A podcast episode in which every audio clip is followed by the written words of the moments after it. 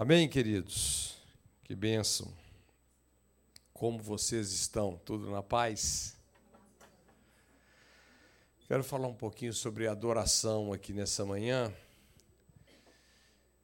E adoração é um lugar muito incrível, porque é um lugar onde nós somos plenamente convencidos do amor de Deus. Você já foi assim muito convencido do amor de Deus? Esse lugar é o lugar de adoração, porque é impossível você ser convencido, não é, do amor dele e você não reagir, você não responder. Pedro viveu uma uma experiência muito interessante lá em Lucas capítulo 5, eles tinham passado a noite inteira pescando e não pescaram nada, né? E estavam lá lavando as suas redes. E Jesus, então, apertado ali pela multidão, ele haviam dois barcos ali, ele entra no barco de Pedro.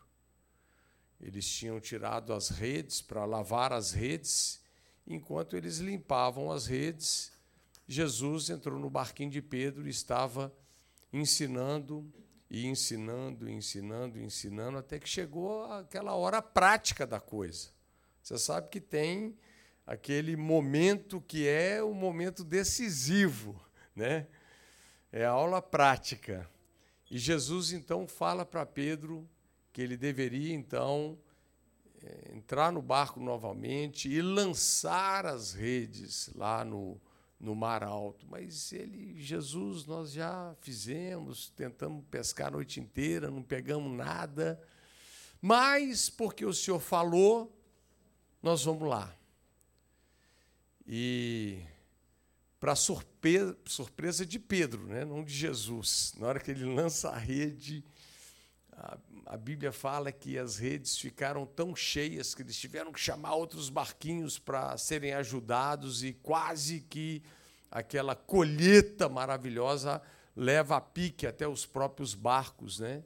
E a Bíblia fala que Pedro, então, tomado de assombro, ele, todos que estavam com ele, eles nunca tinham visto aquilo. Tomados de assombro, ficaram maravilhados. E Pedro vai e fala para Jesus: Senhor, sai de perto de mim, porque eu não presto, sou um cara, eu sou pecador. É interessante porque Pedro não fala é, dos pecados dele, ele fala da essência, da identidade, né? Dessa, daquela natureza caída dele. Eu sou um pecador.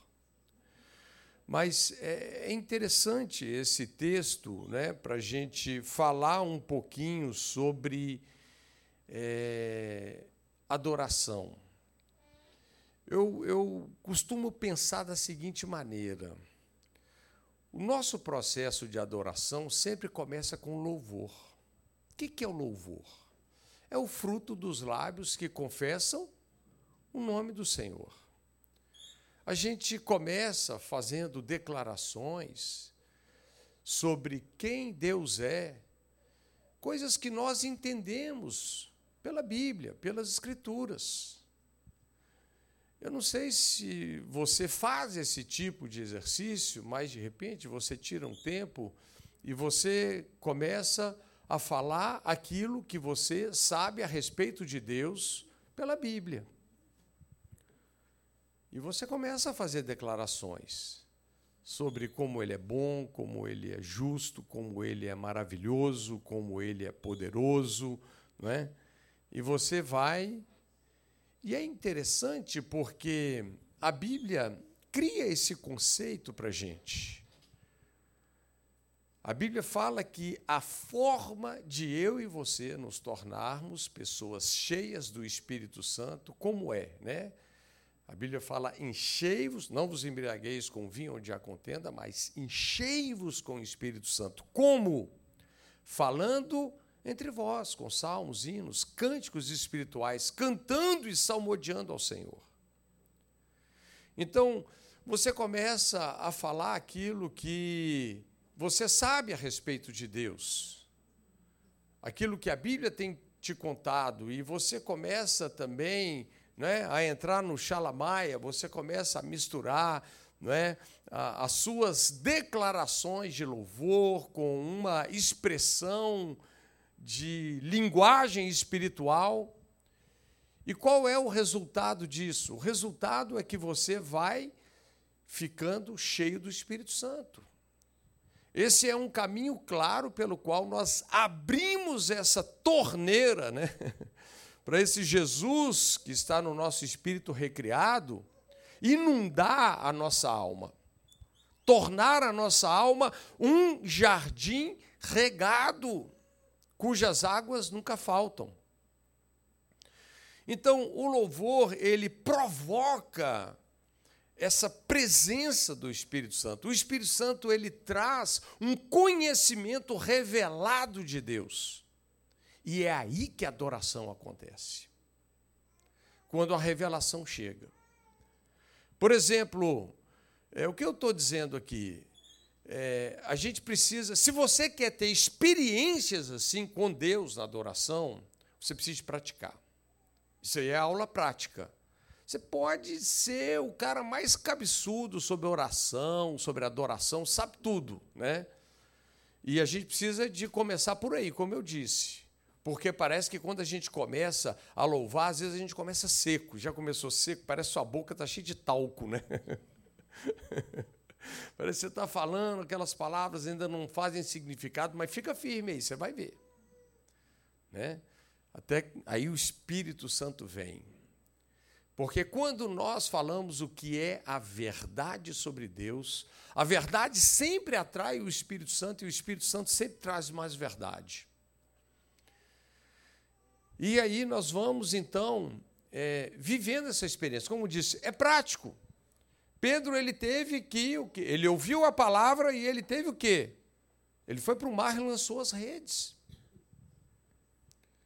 E ele teve uma colheita sobrenatural que qual foi o resultado daquela colheita? No fundo, no fundo, foi uma profunda admiração sobre Jesus. Eles foram tomados de uma admiração, tipo assim, eles começaram, rapaz, quem que é esse cara que me falou para lançar as redes?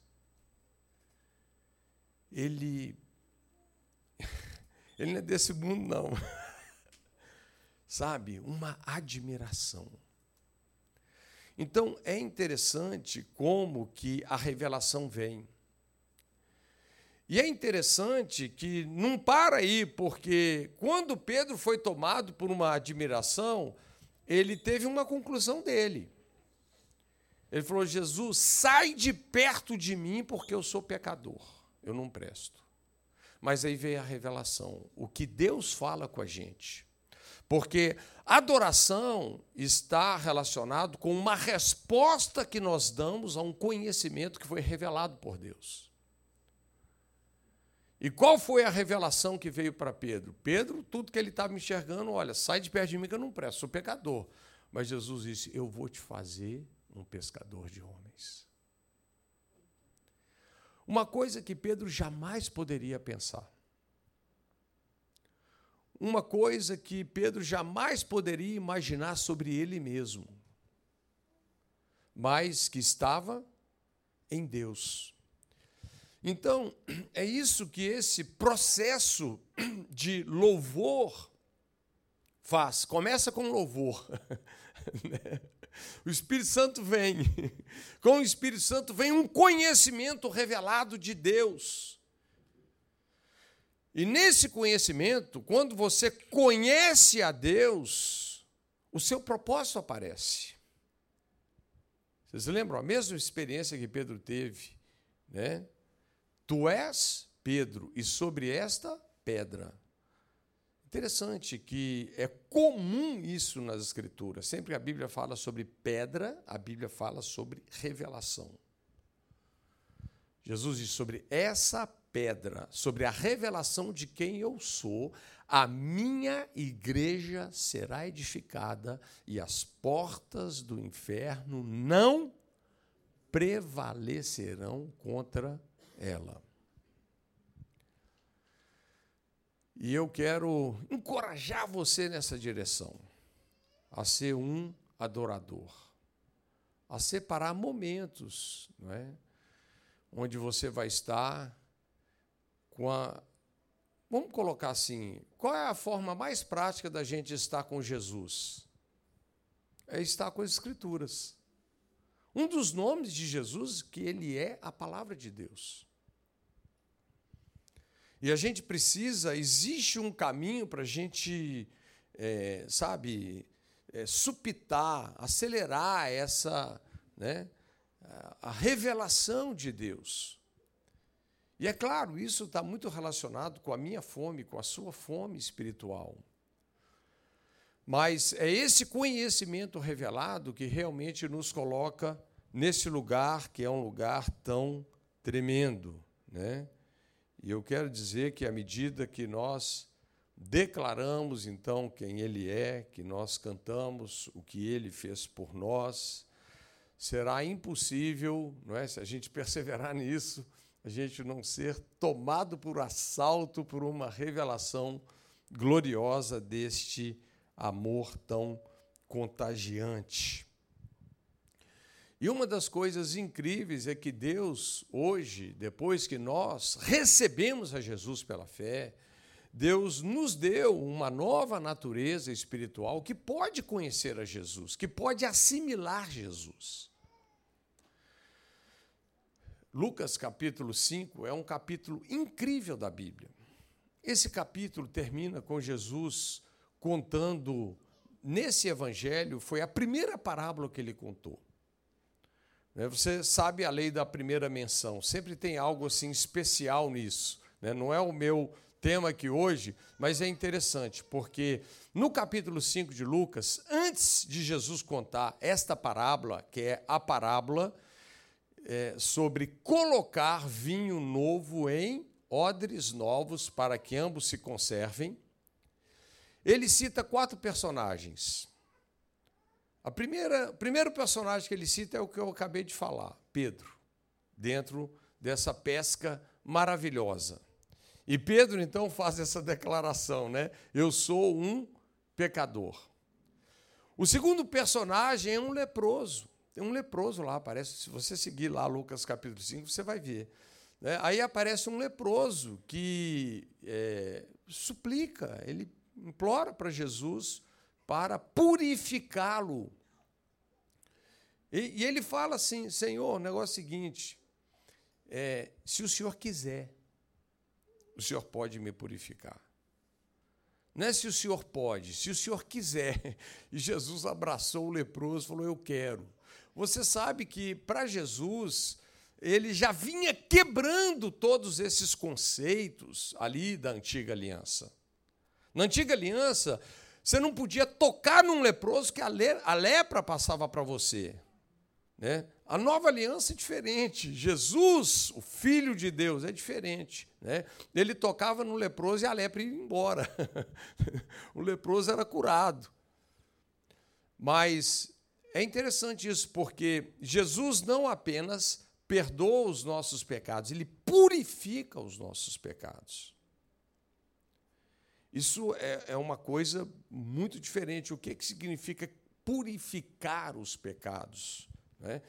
É, outro dia eu compartilhei com vocês aqui esse texto é, maravilhoso ali, o início do livro de Hebreus, que a Bíblia fala que nos últimos dias Deus nos falou através de quem?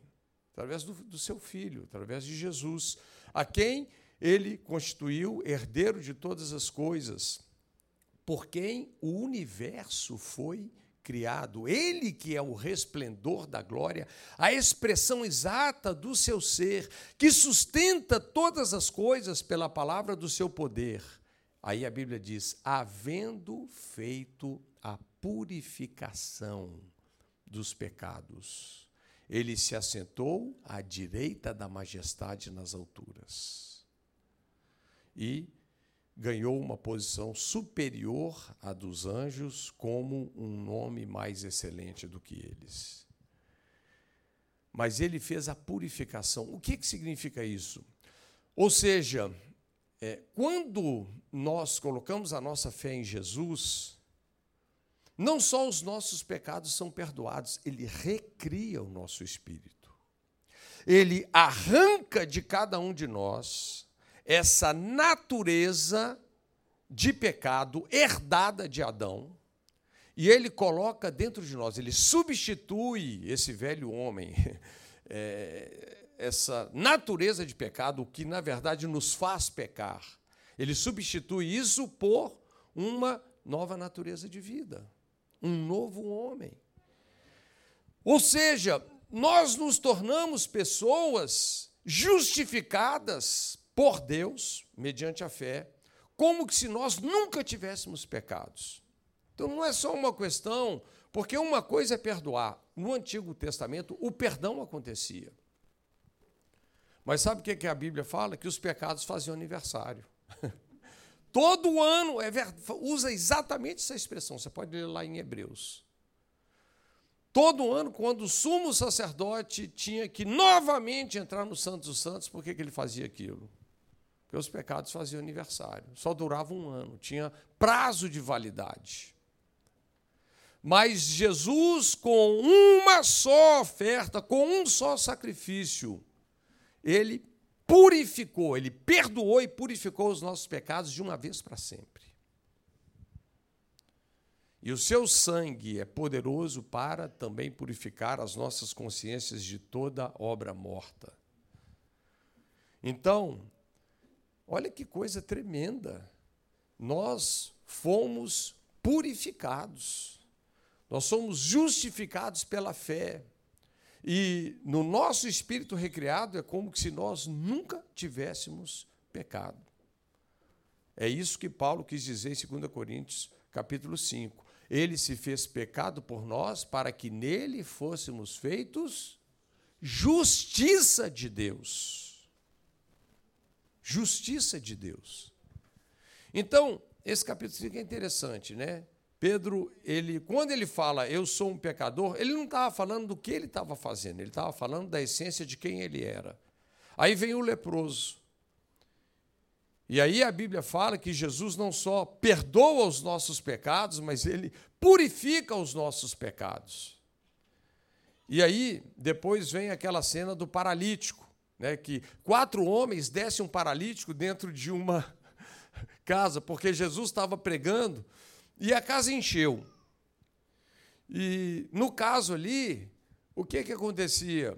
Os caras que ocupavam os lugares privilegiados eram os caras que estavam ali não para aprender com Jesus, mas para ver se ele estava pregando tudo certinho, querendo pegar ele em alguma coisa, que eram os, eram os religiosos.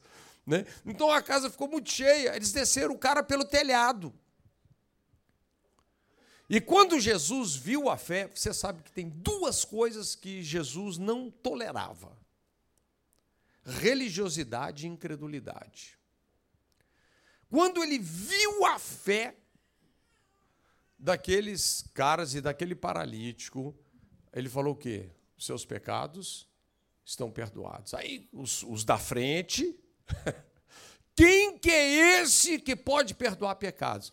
Olha, para vocês entenderem o que, que eu fiz, o que, que é mais fácil? Eu perdoar os pecados dele ou curá-lo? Vem para cá. E Jesus cura o cara na frente deles. E o cara pega o leito dele e sai pela porta andando. Para vocês entenderem que aqui na terra, o filho do homem tem autoridade para perdoar pecados. E como nós estamos falando, né? Por que, que ele usou essa expressão, lhe perdoar pecados? Porque a nova aliança ainda não tinha sido inaugurada. Uma aliança só é inaugurada quando há derramamento de sangue. Né? Mas ele tem autoridade para perdoar pecados. E o quarto personagem de Lucas é interessante, é o chamado de Mateus, né? ou Levi, que era um publicano. Publicano era um cara assim extremamente mal visto pela, pela comunidade judaica, né? porque ele, ele, era, ele era o político corrupto. Ele era o cara que cobrava os impostos e, e, e que abusava dos benefícios que ele, ele mandava, passava a mão numa parte disso. Né? E aí, Jesus vai, passa na coletoria e chama Mateus. É interessante ah, como que três palavrinhas podem mudar completamente a vida de uma pessoa, né? A Bíblia fala que Jesus disse para Mateus, né? Levanta e segue-me. e ele então passou a seguir a Jesus. E aí o que que nós achamos desse texto? Qual foi a próxima ação que ele fez? Mateus era um cara que sabia fazer dinheiro. Ele faz uma baita festa. Ah, você pode ler lá. Ele fez a festa para Jesus. Olha a adoração. Ele faz uma festa para Jesus, mas ele faz mais. Ele convida os seus amigos. Né? Mateus está tipo falando para você, cara, por que você não abriu sua célula ainda? Convida seus amigos. Ele convidou seus amigos. Mas quem foi de penetra? Estava sempre lá. Um monte de fariseu, religioso, foram lá para falar assim: ah, esse cara aí come com os pecadores. Jesus era, é muito paciente. Né? Eu não vim chamar os, os bonzinhos sãos, eu vim chamar os pecadores ao arrependimento. Né? Mas ele faz essa festança. E é interessante que, se você pega esses quatro esses quatro personagens, eles formam a mentalidade que Jesus queria passar quando ele fala de colocar um vinho novo em odres novos. O vinho novo, aqui, estou fazendo essa colocação dessa forma, né? é, é a revelação de Jesus. Né? Odres novos é, é realmente são aquelas pessoas que, pela fé, vão viver essa experiência de uma regeneração espiritual, como Pedro disse. Né? Fomos regenerados não por uma semente corruptível dada por Adão, mas por uma semente incorruptível pela palavra viva e permanente em vós. Pedro, qual é a mentalidade da nova aliança? Será que é a experiência que nós temos de fazer as coisas? Será que é a nossa performance? Pedro pensou: eu sou pescador experiente, passei a noite inteira não peguei nada. Para não deixar esse cara sem graça, eu vou lá jogar as redes. Mas por que todo aquele assombro? Porque Jesus queria passar uma mensagem para ele: Pedro, não é a sua performance não é o que você sabe ou deixa de saber. Na verdade, Pedro, você vai ter que passar daqui para frente, você vai precisar desaprender um monte de coisa que você aprendeu. E esse desaprender é o que conceitua o que Jesus quis falar desde o início do seu ministério. Arrependei-vos e crede no Evangelho. Uma nova forma de pensar e de acreditar. Mas, enfim, quando nós olhamos para essas verdades, nós entendemos isso, que Deus é, nos deu um odre novo, Ele nos deu, pelo Evangelho, uma nova posição. Nós estamos em Cristo. O que, que significa você estar em Cristo? Ou, como Paulo fala, Cristo em vós. É a revelação de Cristo que já entrou em você. Ele está em plenitude no seu espírito, mas ele está, vamos dizer, em processo na sua alma.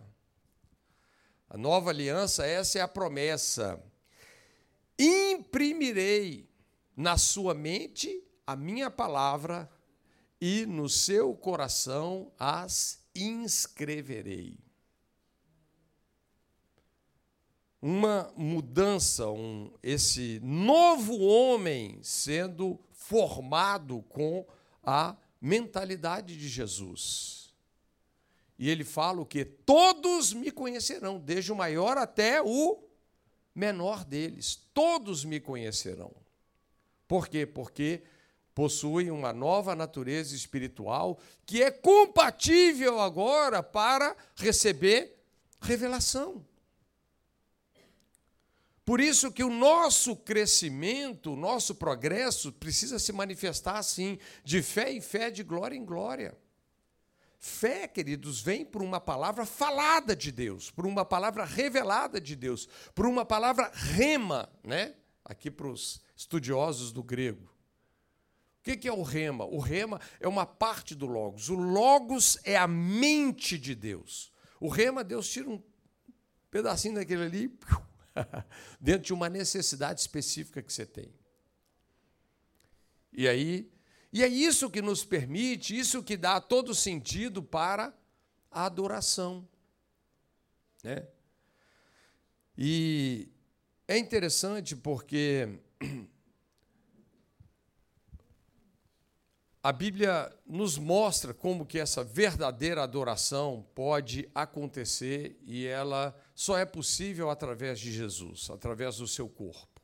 Né? Pedro ainda fala sobre isso, sobre oferecermos a Deus sacrifícios espirituais agradáveis a Ele através de Jesus Cristo. E quando nós pensamos sobre todo o contexto aqui de revelação, né, a gente sabe, a primeira vez que a palavra adoração é mencionada na Bíblia, lá Gênesis capítulo 22, e a gente percebe que não tem nada a ver com música, mas tem a ver com sacrifício, com oferta. Né? É Abraão levando o seu o filho que ele esperou a vida inteira para receber de Deus, e Deus então pede aquele filho, Isaac, e ele então caminha ali por jornada de três dias. Quando ele chega no lugar certo, ele fala para os servos: Olha, vocês ficam aqui, eu vou pegar o menino e, havendo adorado, voltaremos a vós. Na verdade, ele leva Isaac, ele leva a lenha, ele leva o cutelo, né? E no caminho, Isaac faz aquela pergunta fantástica: Ô oh, pai, eu estou vendo a lenha, eu estou vendo o cutelo, mas onde está o cordeiro? Onde está o sacrifício? Até aquele momento, Isaac não tinha consciência que seria ele. Por isso que eu costumo dizer que o sacrifício ali era o pai. Né? O pai estava disposto. E a gente sabe que o Abraão levanta o cutelo. Mas em fé, Abraão falou: Deus, Deus o proverá. Então, o conceito de adoração é sacrifício. É quando nós nos rendemos a Deus como uma resposta a uma revelação que nós recebemos. Por que, que Abraão entregou Isaac? Porque a Bíblia diz que Deus apareceu para Abraão. Deus apareceu para ele. E Deus falou claramente. Então era uma coisa de louco. Por isso que a Bíblia fala que ele creu que Deus poderia ressuscitá-lo das cinzas. Veja, Gálatas fala que Deus, Deus pregou o evangelho para Abraão. Qual foi o primeiro cara a ouvir o evangelho? Abraão. Está escrito exatamente isso lá em Gálatas. E ele creu na, nos elementos essenciais do Evangelho, que é morte, sepultamento e ressurreição. Abraão ele se identifica com Deus Pai, Isaac se identifica ali com Deus Filho, né?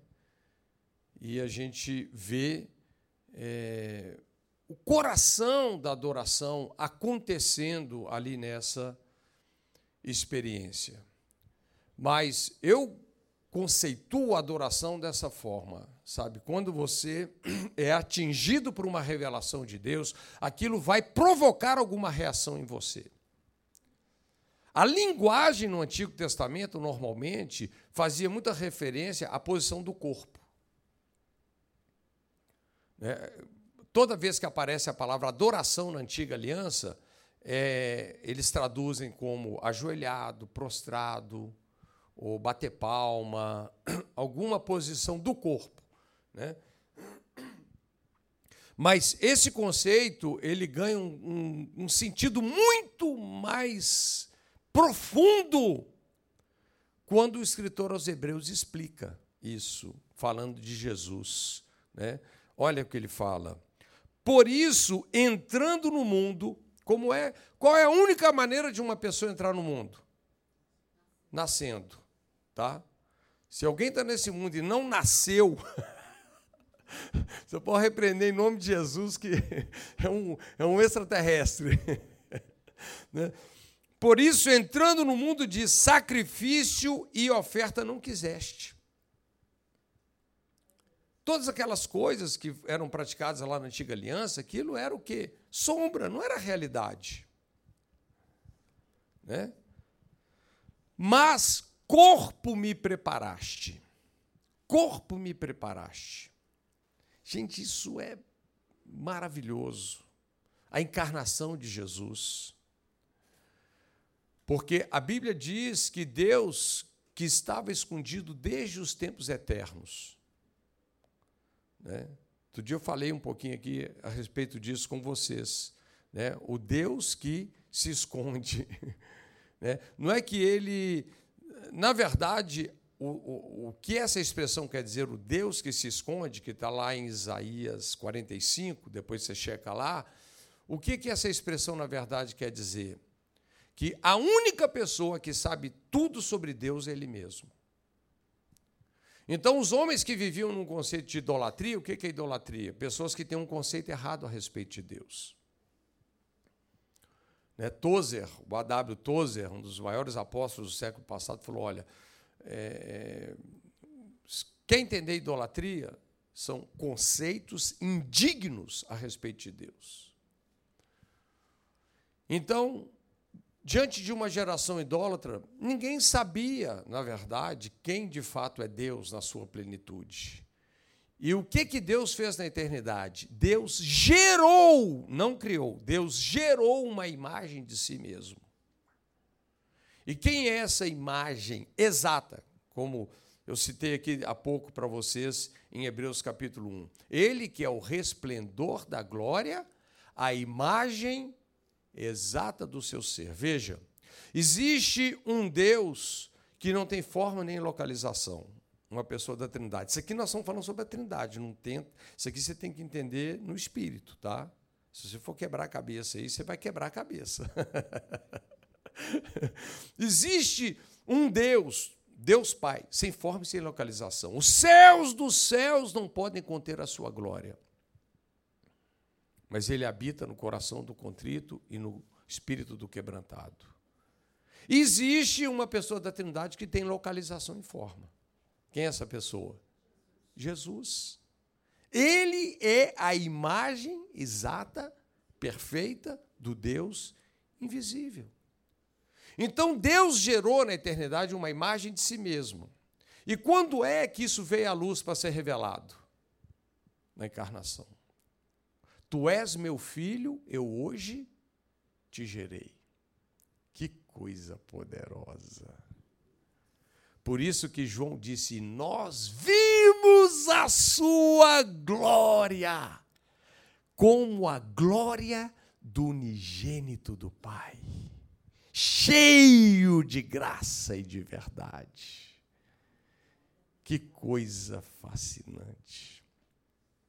E sabe o que é o melhor? Que a gente, é, essa revelação, ela está pleno vigor. Por quê? Porque Deus te deu uma natureza espiritual para conhecê-lo. O que na antiga aliança não se tinha. Por isso que era aquela revelação de Deus fragmentada, limitada. De forma alguma ela é errada, mas limitada extremamente limitada. Hoje, quando eu vejo alguns caras querendo ter um ministério profético, igual era o do profeta Elias, eu ponho a mão na cabeça. Aliás, teve alguns discípulos de Jesus que queriam isso também. Quer que a gente manda fogo do céu, igual Elias fez? Jesus falou: louco, vocês não sabem de que espírito vocês são. Coisa está mudando. Né? Por quê? Porque era uma visão limitada. Né? Isso aí é uma outra história. Tem, tem muita coisa interessante para a gente perceber aí na, nos profetas.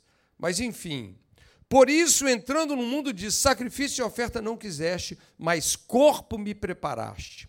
holocaustos e oblações pelo pecado não te agradaram. Então disse: Eis aqui venho, no princípio do livro está escrito de mim, para fazer, ó Deus, a tua vontade.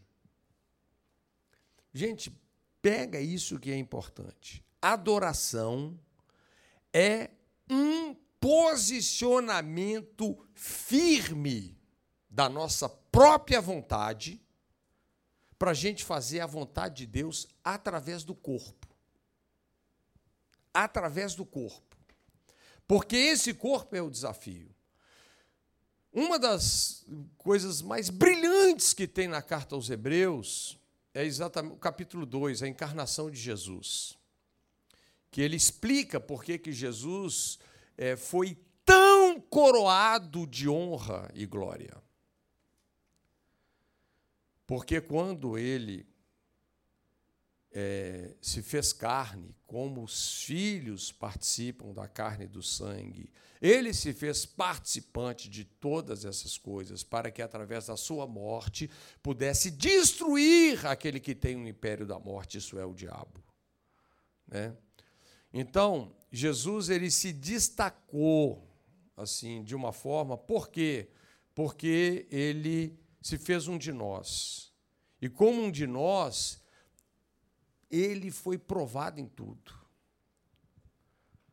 O corpo, o corpo, olha, o corpo é o maior teste se você realmente quer servir a Deus ou não. Esse corpo que, vamos dizer, né, é, é, cobra de nós uma decisão de uma vida por fé, porque esse corpo ele é como um véu, ele não te deixa ver o mundo espiritual. Mas nós podemos é, fazer essa decisão, andar no espírito e não na carne. Né? Andai no espírito e não cumprireis as concupiscências da carne. Então, esse é o conceito de adoração: fazer a vontade de Deus nesse corpo.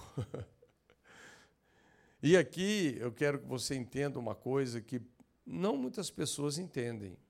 A sua vontade é uma coisa extremamente sagrada. Vou te dizer uma coisa aqui, ó, tá?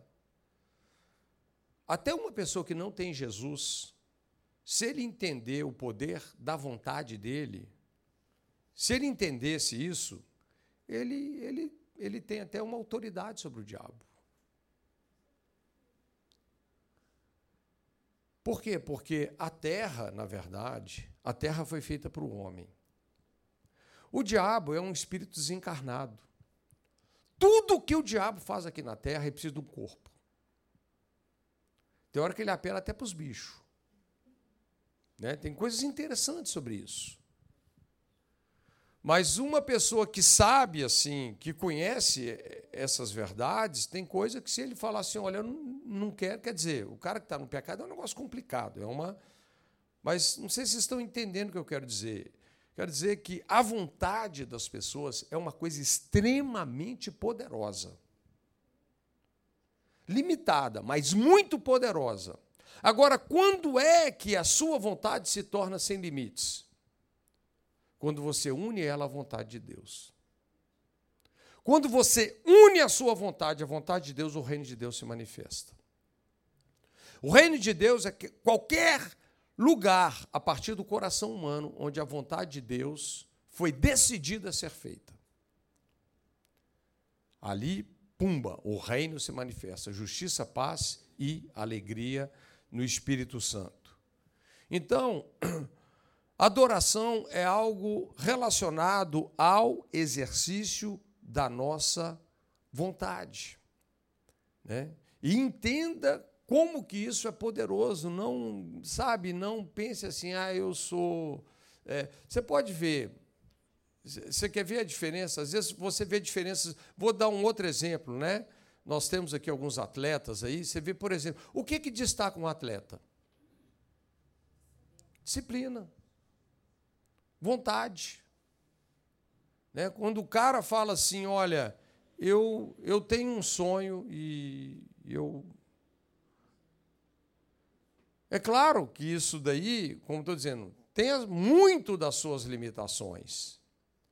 Mas quando você pula para dentro da vontade de Deus com essa determinação, né? por isso que Jesus disse: tudo, não quase tudo, tudo é possível aquele que crê.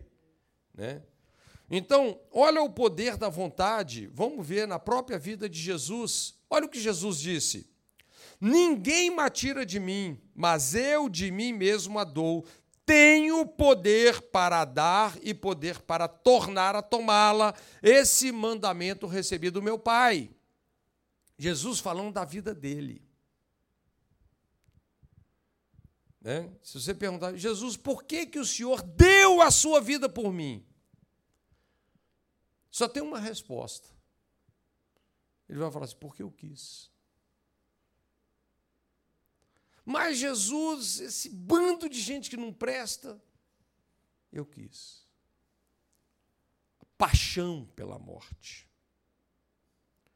É, é uma coisa incrível. Então, claramente Jesus fez uma escolha e ninguém poderia interferir nisso. Foi uma escolha dele. E uma reflexão, pode ser que isso choque algumas pessoas, uma reflexão. Jesus poderia ter declinado, mesmo vindo, encarnando, ele podia ter declinado? Eu, eu penso que sim. Né? Se Jesus tivesse orado assim, Pai, me livra dessa hora lá, vou chegar aqui no Getsemane. Me livra nessa hora. Primeiro, é interessante, o Evangelho de Marcos, você pode dividir o Evangelho de Marcos em três fatias, com duas palavras que dividem em três partes. Tá? Uma está no capítulo 1 e a outra está lá no capítulo 9.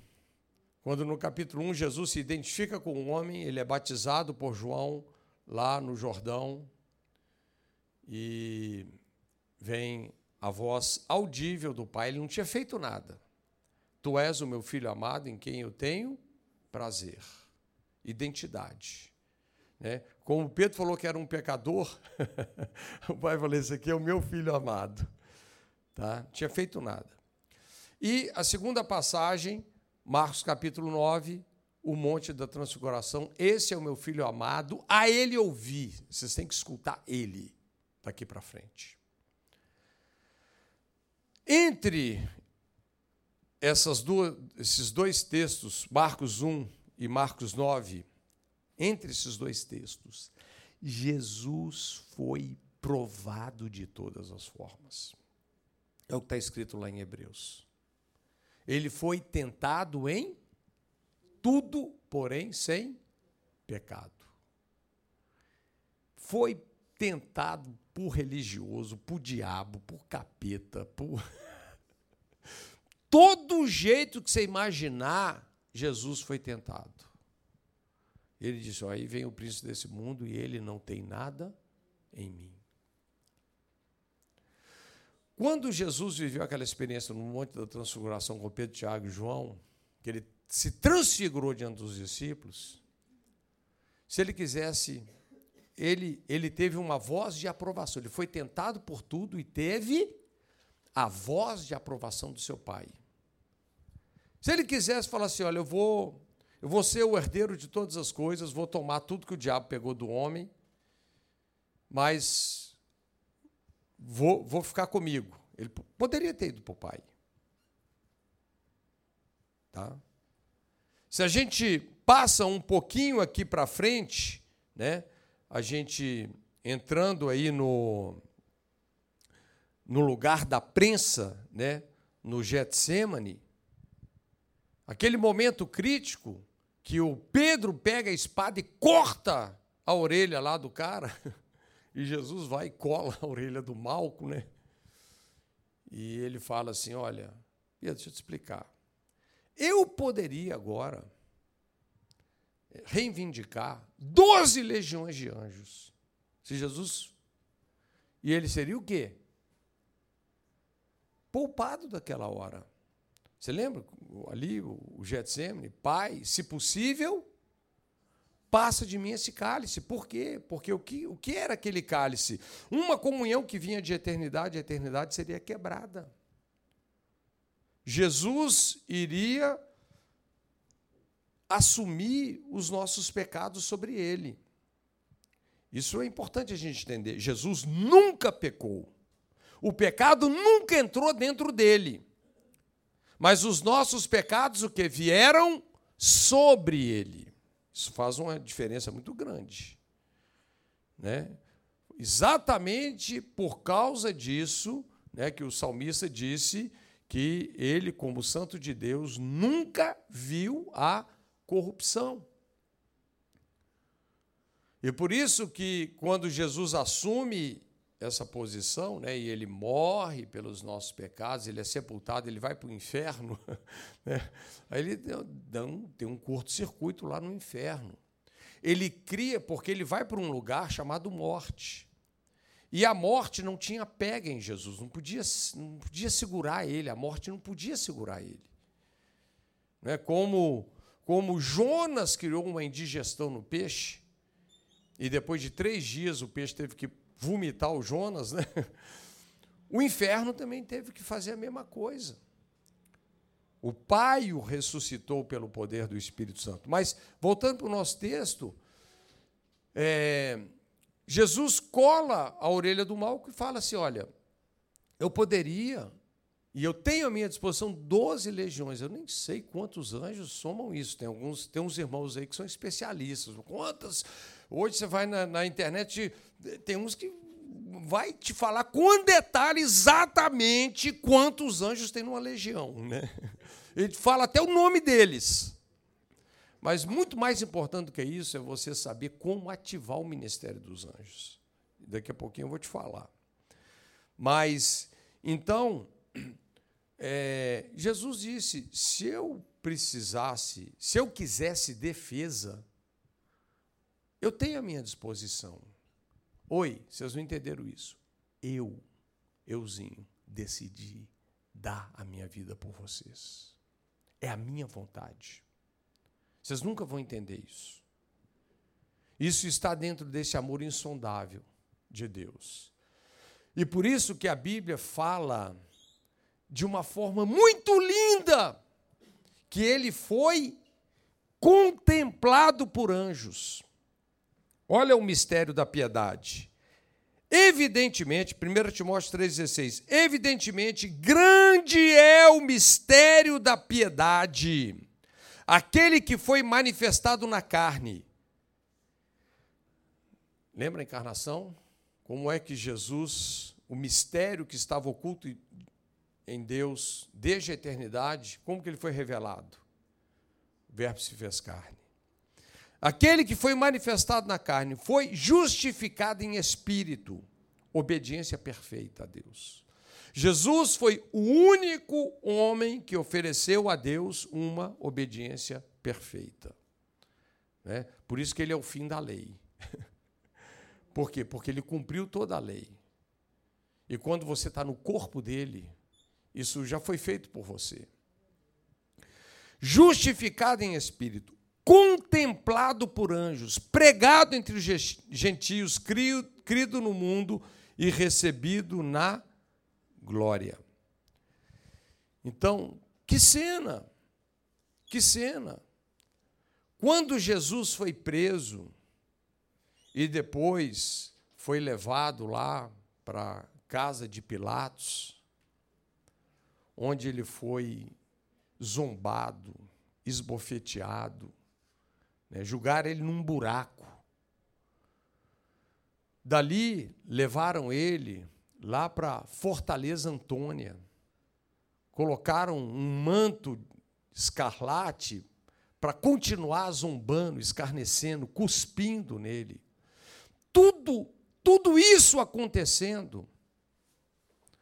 Doze legiões de anjos, todos eles de braço cruzado sem poder fazer nada. Por quê? Porque Jesus escolheu morrer por nós. Todos eles, aqueles anjos, eu não sei se eles, como é que era isso, se eles entendiam a paixão que Jesus tinha pela humanidade. A determinação que ele tinha de cumprir a sua missão até o fim. Contemplado pelos anjos. E os anjos funcionam assim, Salmo 103: Nos céus estabeleceu o Senhor o seu trono, e o seu reino domina sobre tudo. Bendizei ao Senhor todos os seus anjos, valorosos em poder. Gente, Antigo Testamento teve um anjo que matou 185 mil homens. Um anjo. Você imagina se Jesus estalasse o dedo e falasse assim: Não, pai, eu, eu venci todas as provas, sou aprovado, mas vou ficar por aqui. Não. A paixão da morte. Por isso, Hebreus 2 diz que ele foi coroado de honra e glória. Os anjos, espíritos encarnados. Jesus passou por todos esses testes completamente aprovado. Então ele fala: valorosos em poder, que executais as suas ordens e lhes obedeceis a palavra. Como é que você entende os anjos? Eles executam a palavra de Deus. A Bíblia ainda diz algo interessante sobre os anjos, que eles são espíritos ministradores, Hebreus 1,14, enviados para serviço a favor daqueles que vão herdar salvação. Salvação é uma palavra ampla para caramba. E os anjos estão ajudando você em todos esses aspectos. Esses anjos que tiveram de ficar com os braços cruzados e ver Jesus padecer terrivelmente por causa do imensurável amor que ele tem por você. Esses anjos, eles estão ativos, estão doidos para agir na sua vida. Alguns não agem, sabe por quê? Porque você não põe a palavra de Deus na sua boca. Mas na hora que você libera a palavra de Deus, é espada rodando para todo lado. Essa é a verdade da Bíblia. Né?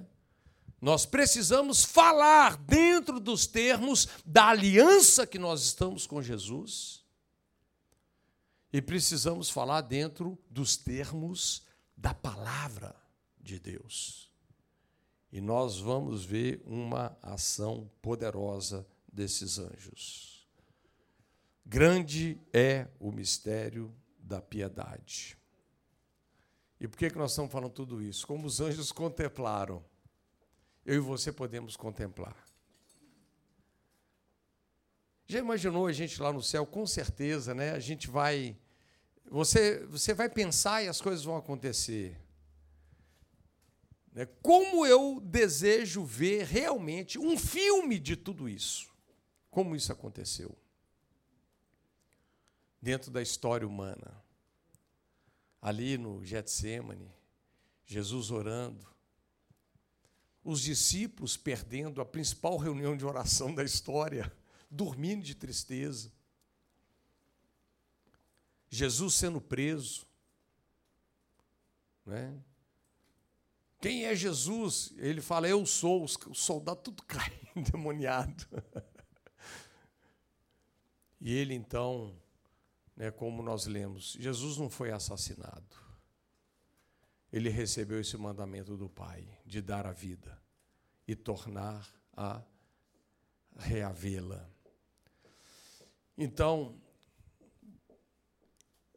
essa é a história, o fundamento da adoração na nova aliança. Não era mais sacrifícios e ofertas, todas aquelas coisas que eram só sombras lá na antiga aliança: corpo me preparaste para fazer a sua vontade.